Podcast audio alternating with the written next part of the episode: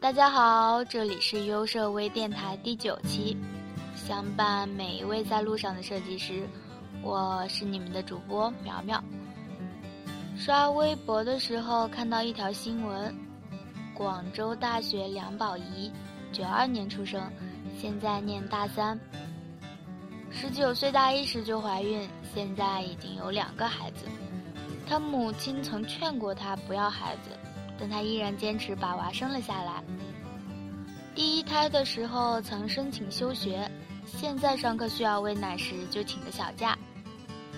梁宝仪的父亲离世的比较早，她的丈夫是俄罗斯人。其实看到这个新闻的时候，我的心脏病都快犯了，太心塞了。设计不如别人，没想到这方面也输在了起跑线上。作为单身狗的我已经快哭瞎了，不行，我要去相亲，谁也别拦我。呃，算了，还是不能让自己堕落下去啊！我要寻找干货，努力学习。今天呢，我们就回顾一下优设今年讲座第六期，老史的真刀实枪干专题。我记得赵哥告诉我，他就是在微博上看到这期讲座之后加入优设这个大家庭的。当时优设只有一群，有很多死忠粉都在里面。嗯，老史呢是 CCTV 资深设计，最近央视换新 logo 也勾起了我的回忆。据说这次成功的摆脱了 CNN 的阴影。好啦，就让我们来瞅瞅这期讲座吧。这一期讲座也是满满的干货，我就挑选一些精华讲给大家听。年底了，可能大家会遇到一些与年货相关的专题，这个时候呢，前期策划很重要。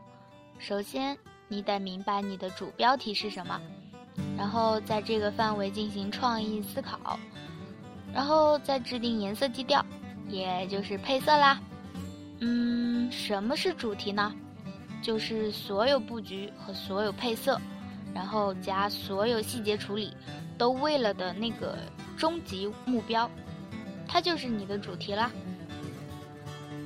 专题如何适应商业设计就更加重要了，一定要避免改改改。我们需要先满足自己的品味，再满足领导的品味。